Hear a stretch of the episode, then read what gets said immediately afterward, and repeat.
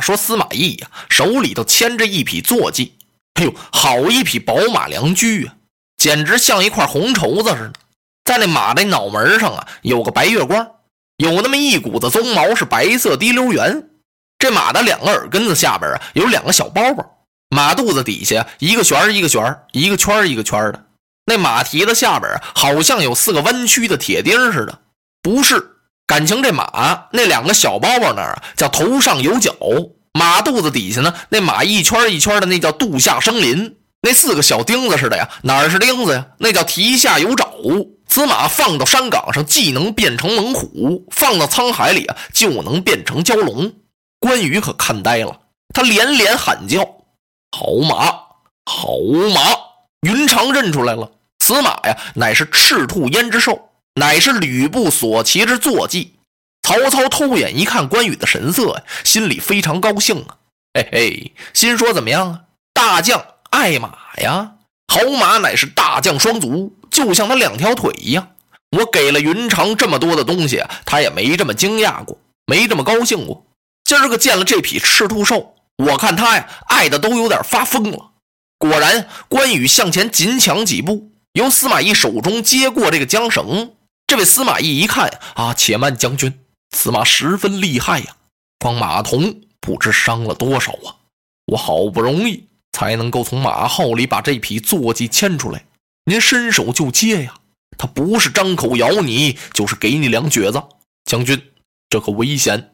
这几句话呀，云长似乎是没有听到，他的手啊，已经把这缰绳给抓住了。这匹赤兔兽啊，往后这么一打坠坡。紧跟着，扑棱这么一下子呀，把他那鬃毛炸起来，唰，尾巴绞起来了，把司马懿吓坏了。嘿，曹操啊也大吃一惊，他怕呀，别把云长给碰着。云长啊，吁，一勒这缰绳。你说奇怪吧？这赤兔兽啊，自从到了丞相府，他没老实过，不是踢就是咬啊。今儿个一见云长啊，嘿嘿，别看刚才鬃毛这么一炸，马尾一绞。关羽就这一声吁啊，只见这赤兔兽唰，鬃尾接垂，立刻呀老实了。哎呀呀！司马懿啊站到旁边鼓掌，这可真不容易啊！关将军真乃虎将也。他把大指挑起来了，你真有两下子。这马认识你是怎么着？大概啊马有马心，横是这么长时间也没见云长。自从虎牢关分手之后，久违了，今儿在这儿碰上了。云长啊，情不自禁的拉着这赤兔兽就在院子里面走了一圈，自己觉得有点不大好意思。怎么呢？人家丞相也没说什么，自己啊抢步上前就把马给牵过来了。这是干嘛呀？方才可能啊多饮了几杯，他这才把缰绳交给司马懿，然后来到曹丞相的身旁。好马，好马呀！啊啊，云长，你认识此马吗？丞相，这马我能不认识吗？他乃吕布胯下的赤兔胭脂兽，哈 哈！云长二目果然不俗啊！哎呀，曹操心想啊，关羽啊，不能净是看些春秋，大概这骏马图啊，他也没少看。宝马良驹人家都认识，哼，一句就给你叫出来。赤兔马，云长可喜欢此马？啊，这个云长啊，听到这儿是轻轻摇了摇头。笑了笑，没说什么。云长心里在想啊，君子不夺人之爱呀。人家曹操啊，也拿这匹赤兔兽很重看。我说我喜欢，人家给我不给我呀？给我吧，人家舍不得；不给吧，我张口提出来了。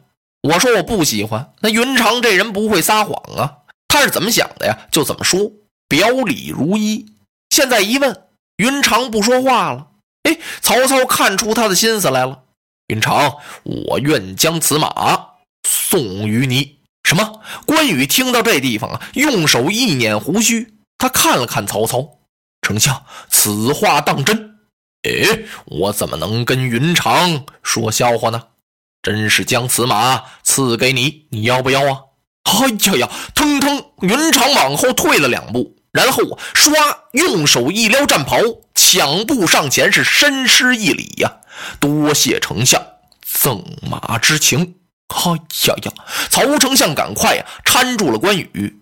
云长，我前者曾赠金赠银，三日小宴，五日大宴，美女十名，锦袍一件，从未称谢呀！你连个谢字都没说过，也甭说给我施礼了。今日一匹骏马，何能使将军如此深谢呢？将军为何这样见人而贵马？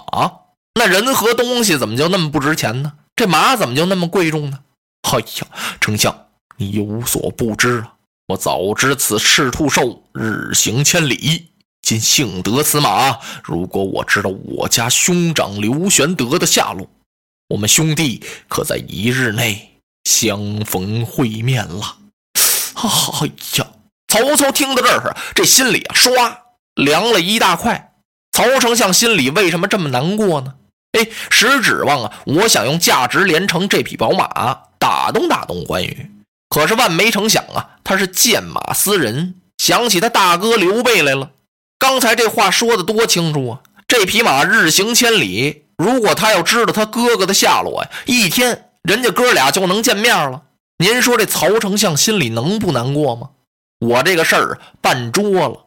回到书房啊，他心里是越想越不痛快，吩咐人把张辽找来了。曹丞相找张辽干嘛呀？他问问他呀。当初你让我答应关羽的条件，我也都答应了。你让我好好的呀恩待他，我觉着我待关羽啊不薄呀。可是他每时每刻每天都没忘了他大哥刘备，他总想着呀弃我去投刘玄德呀。我待其如此之好，他还常怀去心。这何也呀？这到底怎么回事啊？张辽听到这儿，丞相莫急，带我去探听探听云长的口气。呃，去吧。曹操啊，有点不高兴了。张辽来到关羽这儿啊，两个人谈了几句之后，张辽可就问了：“说我推荐兄长你来到丞相这儿，丞相待你可不薄呀。我看呢是后于玄德公，比刘备都强。可是为什么您常怀去意呢？”你怎么总惦记着要走啊？哎，文远呐，关某深感丞相之厚意，不过我身虽在此，可是心中思念皇叔啊。哎，吴兄此言差矣呀！这个人处事不能不分轻重啊！如果不分轻重，那就不是一个大丈夫。你连厚薄都不知道，远近都不懂，你怎么处事啊？关羽听到这儿，文远，曹丞相待我甚厚。不过我深感刘皇叔之厚恩呐，誓死与共，不能相背。不管怎么样啊，我也不能背弃他呀。有一样，文远你只管放心，我一定报答曹丞相。我呀，给他立功，立了功之后报答了他，然后我再去找我大哥张辽。听到这儿，心里头也有点不大高兴了。哈，云长兄，我这句话可不当说呀。那么，要是这位刘玄德、刘皇叔不在人世了，你当如何呢？看来张辽啊有点急了。你哥哥这么好，那么好，他要死了呢？关羽听到这儿一愣：我大哥玄德要是不在了，啊啊！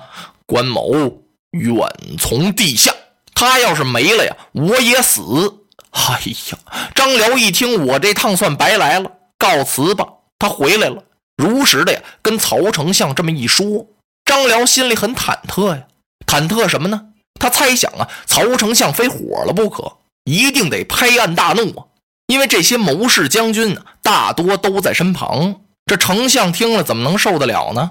别人正在看着他呀，他不是待关羽好吗？啊，听着没有？人家是非走不可，你好死也不行。我看你曹丞相怎么办？等张辽把这句话说完了，曹操这么一听，哎呀，轻轻叹了口气，把两个大指给挑起来了。张辽一看，这怎么回事文远呐，云长事主不忘其本，真乃天下之义士也。说这人不忘根本，太好了。说到这儿，曹操看了看手下的文武，你们都要好好的向云长学习。云长这么好。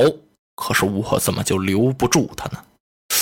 我得想个办法，让他不投他大哥刘备。大家一听可不是吗？都想给丞相出个主意，把关羽留住。你看看我，我看看你，一时啊出不出什么主意来？怎么才能打动这位关将军呢？美女也给了，金银也送了，袍也做了，连赤兔胭脂兽都送给他了。我们这么多大将，谁没吼着要那匹马呀？这个也盼，那个也盼，有的可以说呀是垂涎三尺，想把那匹马跟曹操给要过来，都张不开这口啊。看丞相啊，没那意思。这赤兔马呀，好像自己要骑，没想到呢，给了关羽了，这都没留住。哎呀，可真不好办了。看来这关羽啊，有点留不住了。这时候啊，荀彧搭话了：“嘿，我有个办法。荀先生，快说。方才文远不是说了吗？关羽此人很重义，他说必然要报答丞相您的厚恩，也就是说，他给您立个大功，然后他才去。您不给他立功机会，他不就走不了了吗？啊，啊！荀彧没办法，逼出这么个主意来。要说荀彧先生啊，那在曹丞相跟前是一流谋士啊，刨去郭嘉就是他了。现在好出这么一小孩主意，这叫什么主意？大伙儿啊都差点乐了。正在这时候啊，由屋的外边跑进一个人来，禀报丞相，大事不好！袁绍由河北起兵了，统兵二十万，派大将颜良为先锋，兵取白马，要进军许都，请丞相早做定夺。落花葬黄冢，花蝶各西东。千年之后的我，重复着相同的梦。恍惚中。